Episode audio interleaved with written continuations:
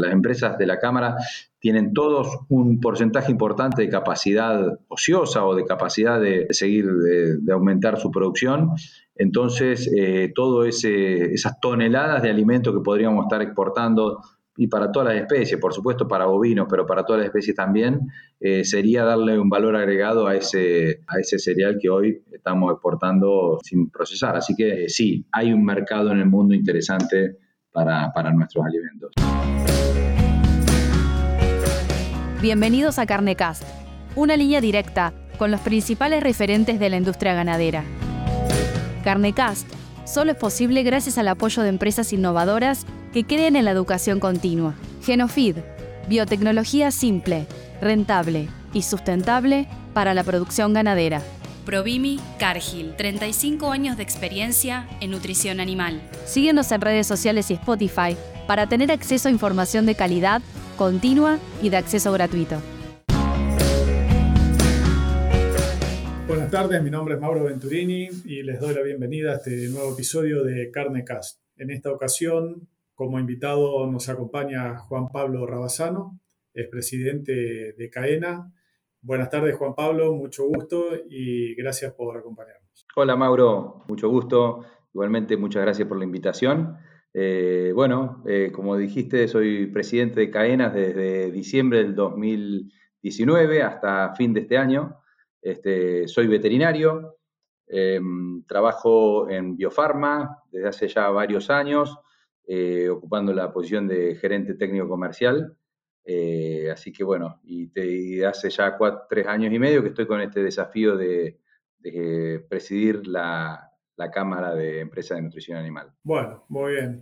Eh, Juan Pablo, como para comenzar, ¿por qué no nos comentás de qué se trata CAENA, cuáles son, cómo, está constituida esta institución y cuáles son las, funciones y los roles que se desarrollan? Bueno, la Cámara eh, nació allá por 1960, eh, cumplimos hace unos años 60 años y el principio se llamaba CAFAB, Cámara de Fabricantes de Alimentos Balanceados, y allá por el 2004 se vio la necesidad de sumar a nuevos sectores de la nutrición animal y, se pasó a llamar CAENA.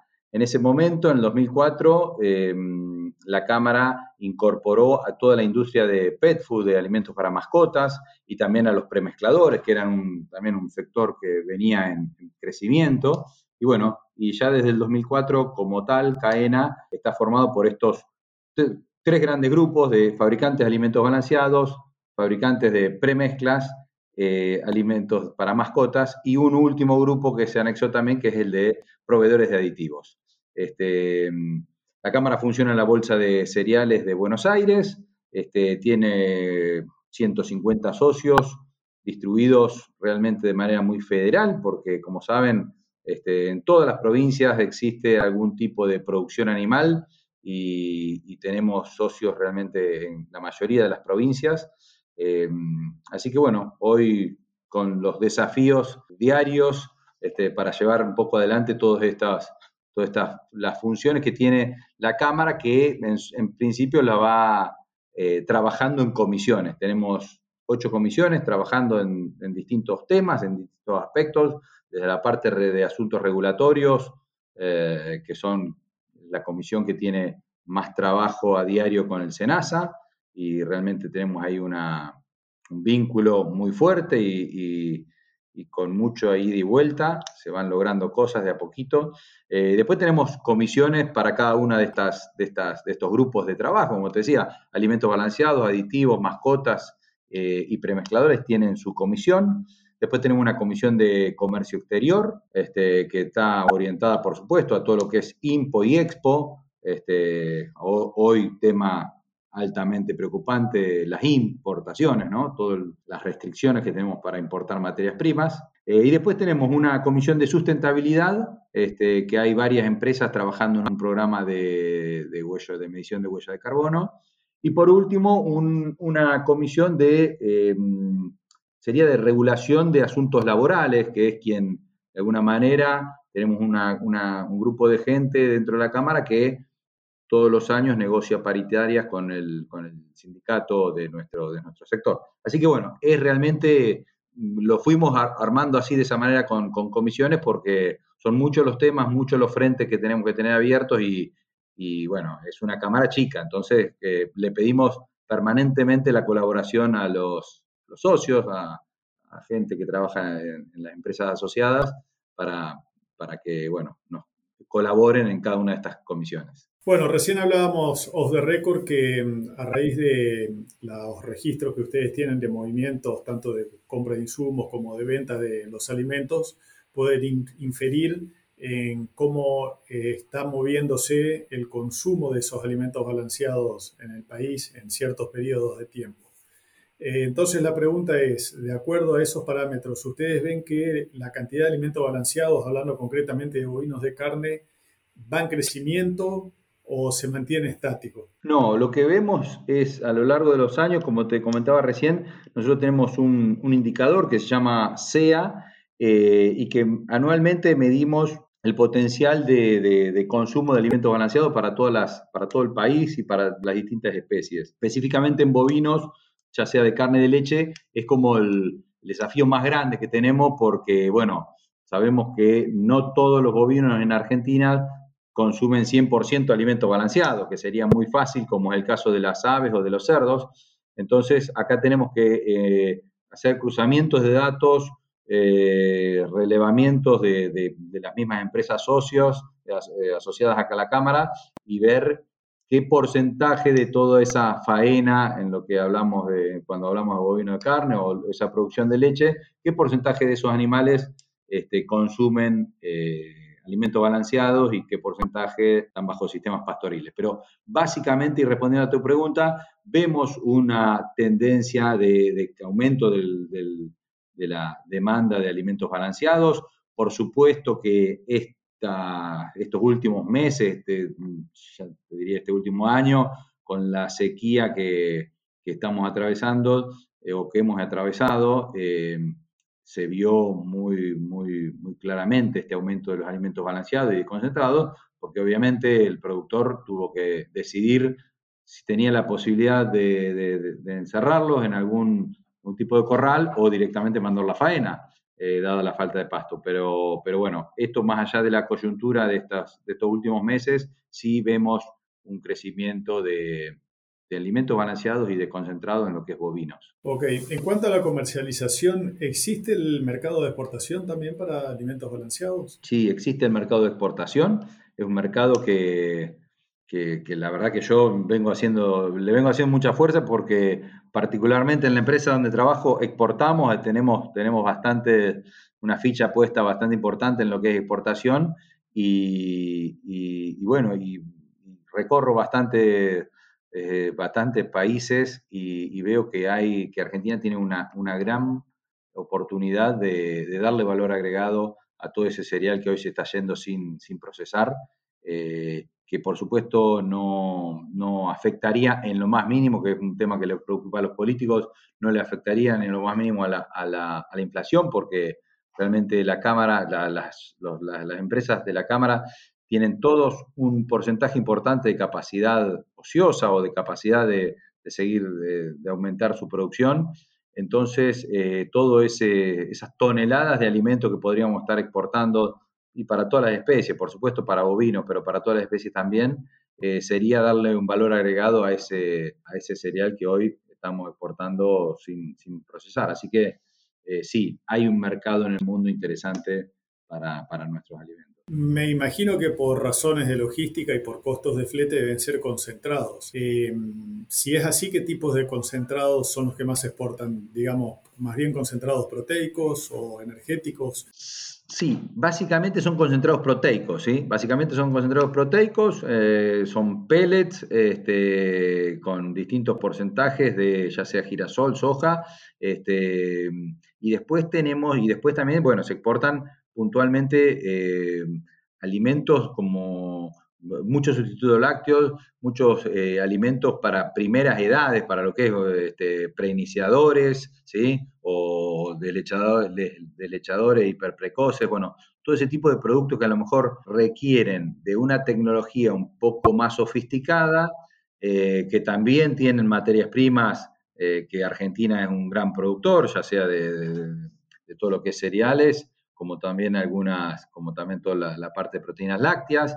Entonces, bueno, todo ese tipo de productos, eh, y ni hablar los alimentos para, lechones y para, y para aves, que también eh, hay un mercado, este, sobre todo cuando hablamos de primeras edades, este, que es un alimento un poquito más distinto que el resto. Entonces, sí, ese tipo de alimento es lo que se está lo que hoy estamos exportando. Justamente quería hacer una pregunta sobre estos alimentos para las primeras edades, los starters y, cosas parecidas. Em, ¿Tenés conocimiento de cómo estamos posicionados a nivel mundial? Porque en un momento hubo una parte, digamos, del mercado en el cual Argentina fue pionero en la elaboración y la colocación comercial de esos tipos de productos. Actualmente hay muchos países que lo están fabricando o seguimos siendo, no digo los únicos, pero sí uno de los pocos. No, por supuesto, por supuesto que son, son tecnologías que, eh, que después va, el mundo va, copiando. Eh, sí, fuimos uno de los primeros, de, uno de los primeros países en, en exportar este tipo de productos, pero hoy ya hay en el mercado internacional, hay mucha variedad, hay muchas empresas eh, elaborando este tipo de alimentos. Eh, bueno, lo que pasa es que lamentablemente no hemos podido continuar con ese, fuimos uno de los primeros y, hoy quedamos dentro del montón, ¿sí? No seguimos liderando como podríamos haberlo hecho, ese segmento, que es un segmento, eh, estamos hablando de, alimentos para, para starter, para destetes hiper precoces, ¿no? Entonces, eso es un, es un, es un nicho en el mundo que lo podríamos haber aprovechado mucho mejor, este, pero bueno, eh, en Argentina hay veces que cuesta mucho exportar, ¿sí? Este, y bueno, yo creo que fue parte de todo ese falta de a lo mejor de políticas eh, y de estrategias este, a largo plazo de parte también, no solamente del Estado, sino de muchas empresas. Y bueno, este, la verdad que no, no, hemos podido sacarle el fruto al máximo, creo. Eh, siguiendo con, con la línea del mercado internacional, recién mencionaste de algunas complicaciones con las importaciones, me imagino que sobre todo de complejos vitamínicos, minerales, micronutrientes. ¿Cómo reemplazan esos productos que no se pueden importar si es que existe la posibilidad de, reemplazarlos? Y atado a esto, quería hacerte una segunda parte de la misma pregunta.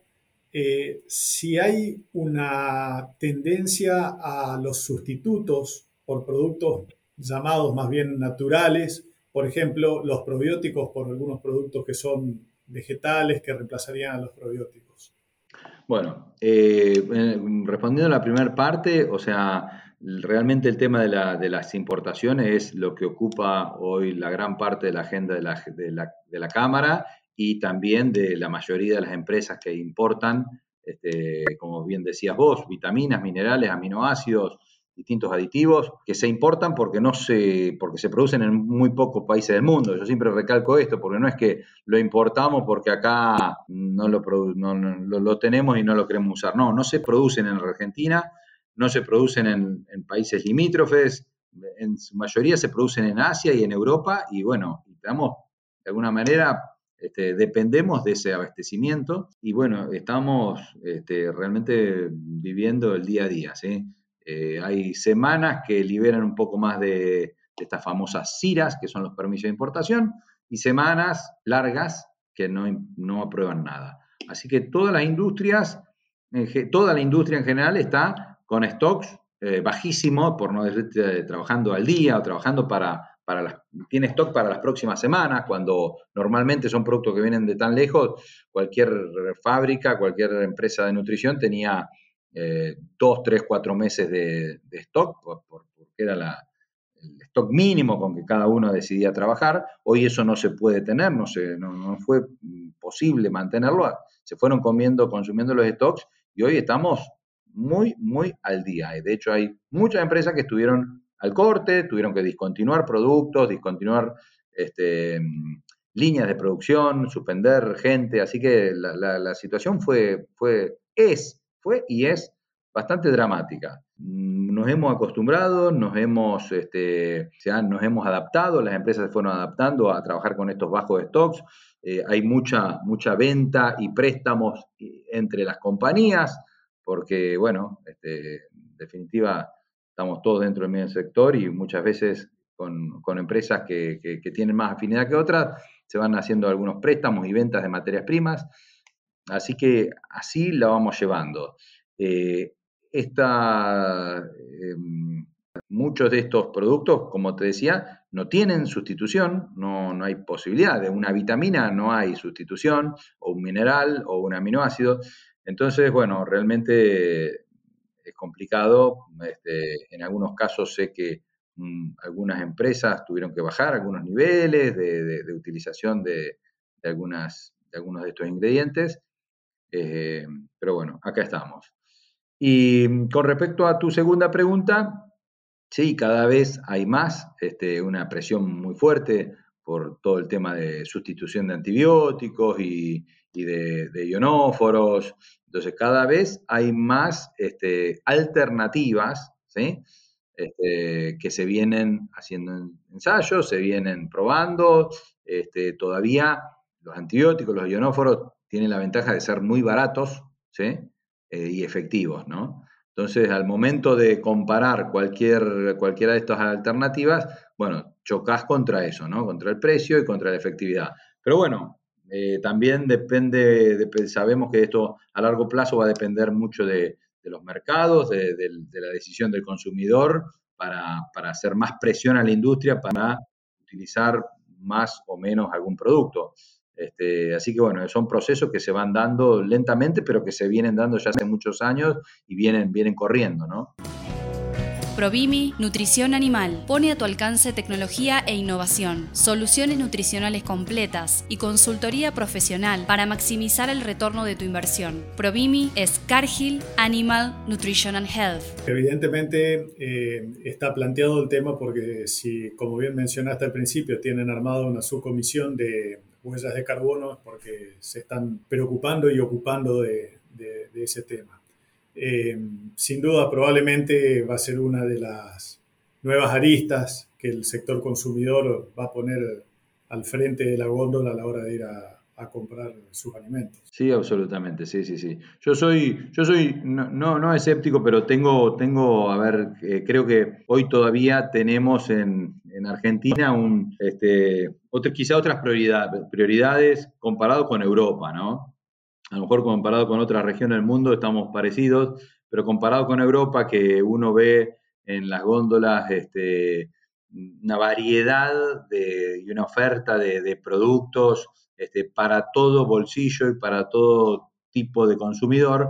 Bueno, Argentina como que me parece que estamos eh, como unos pasitos atrás en esto, que lamentablemente hoy nuestra prioridad es muchas veces conseguir proteína barata para, dar de comer a, toda la población y más allá de algunos productos de nicho que pueden ser muy, muy de, alto valor, de alto valor económico, digo, este, y que le puede, puede acceder un determinado porcentaje muy chico de la población en Argentina, pero bueno, este, creo que tarde o temprano es un proceso, como te decía, que está caminando y se, se va a dar tarde o temprano. Seguro.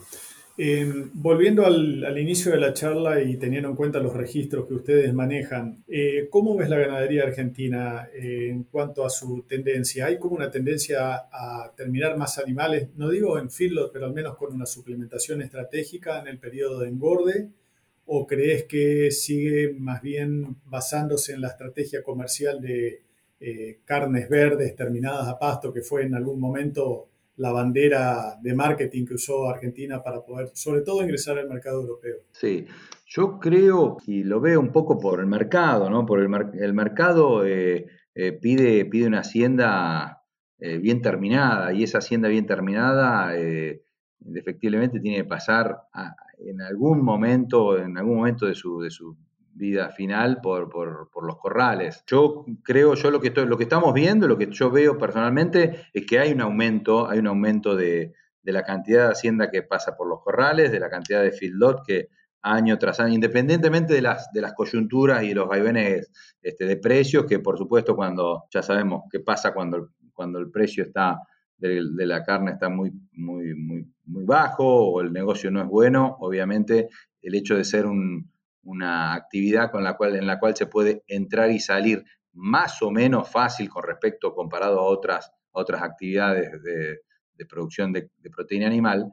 Teniendo en cuenta eso, entonces sí puede haber, hay una variación de cantidad según el, cómo está el negocio y cómo está el número económico. Pero independientemente de eso, a lo largo del año, de los años, yo creo que sí hay, una, hay un incremento en la cantidad de hacienda que, que se termina en los corrales, cada vez ah, empieza, eh, cada vez hay más, más feedlot eh, estables que están todo el año con hacienda, y me parece que te vuelvo a decir esto, que el mercado es quien está pidiendo un animal bien terminado y eso lo terminas con una participación en la última etapa de, con granos. Paralelamente a esta tendencia a una mejor terminación con grano, ¿ves que también hay tendencia a un mayor peso de faena o ¿Te parece que seguimos con el hábito de consumir animales muy por debajo del potencial de crecimiento que tienen? Yo creo que sí, lamentablemente sí, y sería y es uno de los grandes desafíos que tenemos como sector, como miembro de la cadena de, productora de proteína animal y, de carne vacuna, ¿no?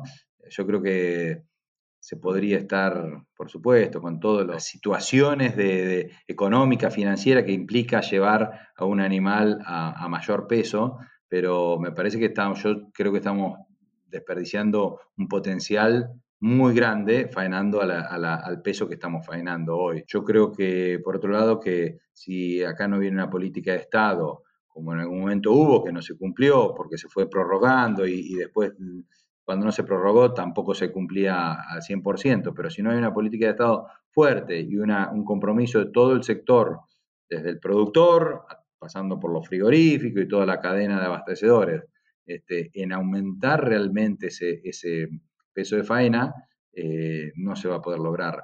Y la verdad que uno recorre el mundo y vos ves que faenan y se consumen animales de 500, 600 kilos y son tan tiernos como los que comemos nosotros de 280. Entonces, como que hay una cuestión cultural que si no la for, si no el Estado no la no, hace presión y no la fuerza un poquito, va a ser muy lento el cambio, ¿sí? Y creo que no, sé si estamos para perder tanto tiempo en cambios tan lentos, cuando realmente hay una decisión del Estado, de una política de Estado, este, determinar un peso de faena y, y empezar a cumplirlo. La tecnología Genofeed logra mejorar la digestibilidad de todo tipo de alimentos que consume el rumiante. Esto permite un incremento de los kilos de carne por hectárea producidos de una forma sustentable, obteniendo una mejora en el rendimiento del negocio y la salud de los animales. En Genofeed buscamos cambiar el paradigma en la nutrición de rumiantes. Comparto totalmente, me parece que sí, que la, la única manera es que el primer paso lo dé el Estado con implementando políticas de ese tipo para poder desmistificar un poco lo que nuestras costumbres eh, prevalecen hoy en día, ¿no? Porque la verdad que no hay ninguna diferencia en la calidad de, un animal, de una diferencia de 150, 200 kilos, cuando por supuesto todas las otras variantes que hacen a la calidad de la carne están bien manejadas. Respecto a eso, te quiero hacer una, pregunta que va más allá de lo institucional, tal vez más bien en, tu conocimiento personal del sector. Eh, nosotros sabemos que el bovino tiene desventajas comparativas respecto de la conversión de alimento en carne totalmente eh, desfavorables. Eh, si lo comparamos con otras especies, con cerdos, con aves, ni hablar con pescados. Sin embargo, en los últimos 10, 15 años se mejoró muchísimo eso. Mucho tiene que ver la genética, pero también mucho tiene que ver la tecnología que ha incorporado la industria de la, nutrición y de la alimentación. Eh, ¿Crees que queda mucho camino por recorrer? ¿Se puede mejorar mucho más aún la eficiencia de conversión del bovino? Mirá, es, es, un, sí, una buena pregunta. Eh, nosotros hace dos años en la empresa inauguramos un centro de experimentación de nutrición en, Córdoba, en la ciudad de Jesús María, y la verdad que llevamos adelante algunos ensayos que nos sorprenden, que no sabíamos que podíamos este, lograr con conversiones realmente bajas. Además de, todo el procesamiento que, creo que en Argentina no estamos muy... Porque ¿qué pasa? En Argentina tenemos, tenemos maíz y soja este, realmente muy accesible, ¿sí? a diferencia de otros países del mundo, y eso muchas veces hace cuando vos tenés en abundancia alguna materia prima, eh, no, la no la aprovechás tanto como quien la tiene que salir a comprar al mundo y cada grano vale, vale muchísimo, ¿no? Entonces, yo creo que acá, bueno, nos hemos, nos hemos, eh, no hemos avanzado mucho en distintos métodos de procesamiento de granos, eh, que sí lo, hizo Estados Unidos, por ejemplo, y, bueno, con, resultados realmente eh, de eficiencia y de conversiones muy, muy buenos. así que me parece que desde ese lado podríamos trabajar mucho y también desde el punto de vista de la, que es un tema más de manejo que nutricional, ¿no? Pero es la, eficiencia en, evitar pérdidas, ¿sí? Al momento de la elaboración del, alimento, el momento de todo el movimiento que hay en una, plaza de, en una playa de comidas, todo el movimiento de, alimentos a través de los, en los comederos, o sea, me parece que ahí hay todavía mucho para mejorar este, independientemente del procesamiento de granos, que también te va a dar eh, algunos, alguna diferencia en conversión, pero me parece que hoy, como te decía al principio, tenemos mucha disponibilidad de granos y cuando hay tanto, por más que cada productor lo, lo compra y, a nadie le regalan nada, pero es distinto cuando, cuando nada, cuando vos le tenés que sacar el jugo hasta el último hasta el último grano que compraste. Eh, se ve muchas veces en, producciones de monogástricos donde se reniega mucho con, la molienda, ¿sí? Vos sabés que, moler un grano de maíz finito, bien fino, para un monogástrico es crucial y, vas a muchas granjas eh, de cerdos donde, no te digo que son, es maíz, partido, pero una granometría no acorde con, este, con, lo que necesita el, el animal. Y eso vos decís, pero ¿qué? Al productor no le están regalando el maíz. Bueno, pero, pero bueno, es parte de esa eficiencia que, muchos productores todavía, no todos, pero muchos productores todavía tienen que, seguir trabajando y mejorando. Eh, así que bueno, creo que tiene que ver también con esto de, todo el procesamiento en lo que es bovino, ¿no? Sí, eh, estaba pensando mientras te escuchaba que eh, muchas veces uno pone foco en lo que sucede dentro del animal, que mejora la conversión, la asimilación de los alimentos, pero es cierto, uno no presta atención en el proceso que fue necesario para llevar ese alimento mejorado al comedero y tampoco en la otra parte, que es el que recibe, el productor que recibe ese alimento con un montón de tecnología incorporada, que esté preparado para poder sacarle todo el provecho y el potencial que tiene, porque me imagino un alimento súper elaborado con un montón de tecnología que a un comedero que no tiene las condiciones básicas tampoco llega a producir el impacto potencial que pudiera ser en buenas condiciones. Así que una, una cosa trae a la otra. Una pregunta más, porque lamentablemente el tiempo es tirano y, se nos van los minutos, pero me interesaría saber también la, opinión personal o desde la institución a una noticia que surgió ayer a la tarde y bueno, hoy creo que hablaron, por lo poco que alcancé a escuchar la radio de la mañana eh, en todos los medios, que fue el bloqueo comercial que hizo Rusia sobre Ucrania, la exportación de materia prima para bueno, sus países compradores, que son la mayoría europeos. Eh, analizándolo desde el punto de vista de productores también de materia prima como Argentina, ¿cómo ves esta, esta nueva realidad? ¿Puede ser una posibilidad para Argentina para poder eh, suplir a aquellos países que no van a poder abastecerse desde Ucrania? O puede ser una amenaza porque si hay mayor demanda de los cereales, del maíz, de la soja, pueden llegar a elevar los precios y por lo tanto para los fabricantes de alimentos balanceados los insumos van a ser un poco más caros. Y del otro lado, puede ser, y atando a la primera parte de la charla cuando hablábamos de exportación de alimentos balanceados, puede llegar a transformarse en una alternativa también para poder exportar más alimentos con valor agregado, que son los alimentos balanceados. Mauro, yo lo veo todo esto como, o sea, son situaciones por supuesto indeseables, porque una guerra nadie está, nadie está deseando en ningún lado del mundo, este, pero son situaciones que se dan eh, y que muchas veces Argentina no las, eh, no tiene la maquinaria adecuada para eh, aprovecharlas al máximo. Eh, en el pasado, en el 2018, 17, 18, por ahí fue esa gran epidemia que hubo en China de la fiebre porcina africana. Este, ¿Quiénes fueron los grandes jugadores, los grandes eh, jugadores que pudieron aprovechar eso? Bueno, los que estaban armados para abastecer a esa, gran demanda, Brasil, Europa, Estados Unidos, Canadá. Bueno, y, con esto que, ocurre entre Rusia y Ucrania,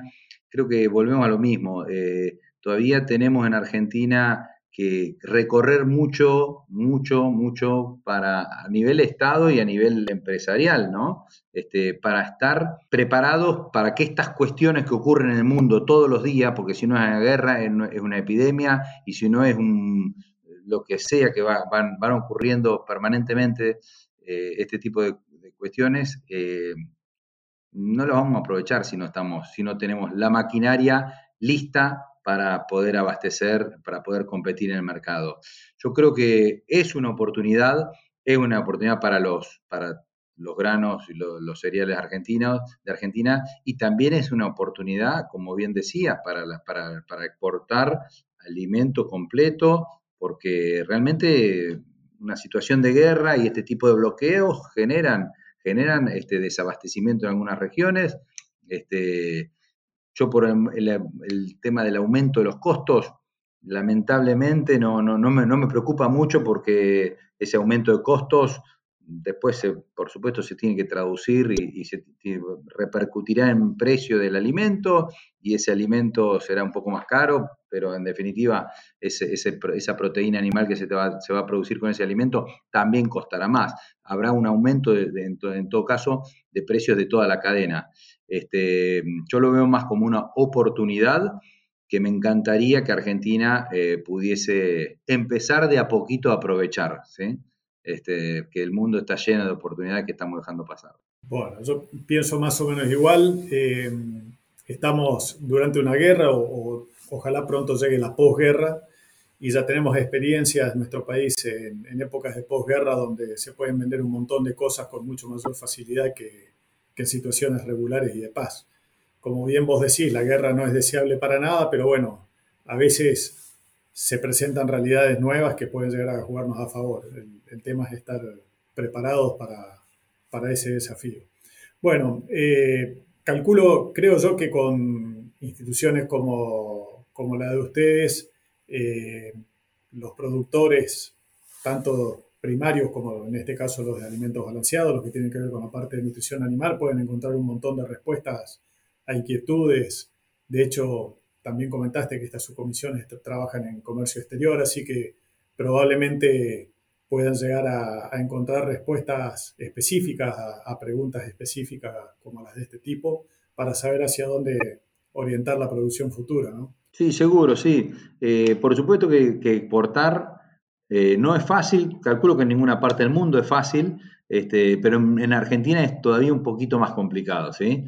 o sea, no somos un país con cultura exportadora, mucho menos de, manufactura, de productos elaborados, ¿sí? Podemos, sí sabemos lo que exportamos, que es básicamente commodities, pero hay un mercado realmente interesante y unas posibilidades interesantes y tiene que ser una decisión de la empresa, tiene que ser una decisión del, del, presidente, del dueño, del directorio, de quien comanda la empresa, una decisión y sabiendo que es una decisión estratégica y a largo plazo. ¿sí? Los resultados del comercio exterior nos, es imposible analizarlos en, un periodo corto de tiempo, porque tenés un montón de, variaciones en distintos años y, tenés que ir promediando a largo plazo a ver cómo, cómo vas resultando esa ecuación.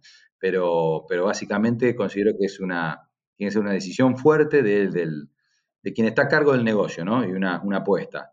Así que bueno, ojalá que cada día se sumen más empresarios, más empresas que, les, interese ampliar un poco su, abanico y sus horizontes de producción y de venta, este, porque el mundo es, como yo siempre digo, este, tenemos un techo altísimo. Y acá en Argentina, eh, por supuesto, el mercado es limitado. Ya sabemos cuántos, los límites del mercado lo conocemos, así que este, creo que todavía nos queda por, por salir a, conocer más el mundo. Bueno, Juan Pablo, eh, fue muy clara tu explicación respecto a las funciones de, la institución y también tus comentarios personales.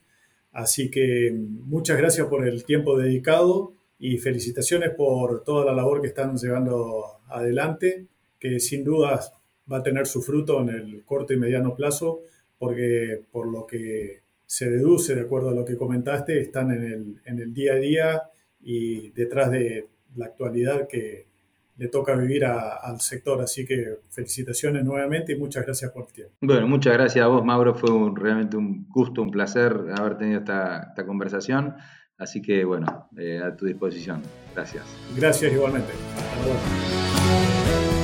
Si te gustó este episodio, no dejes de compartirlo con otros profesionales para que más personas puedan tener acceso a la palabra de los principales referentes de la industria ganadera.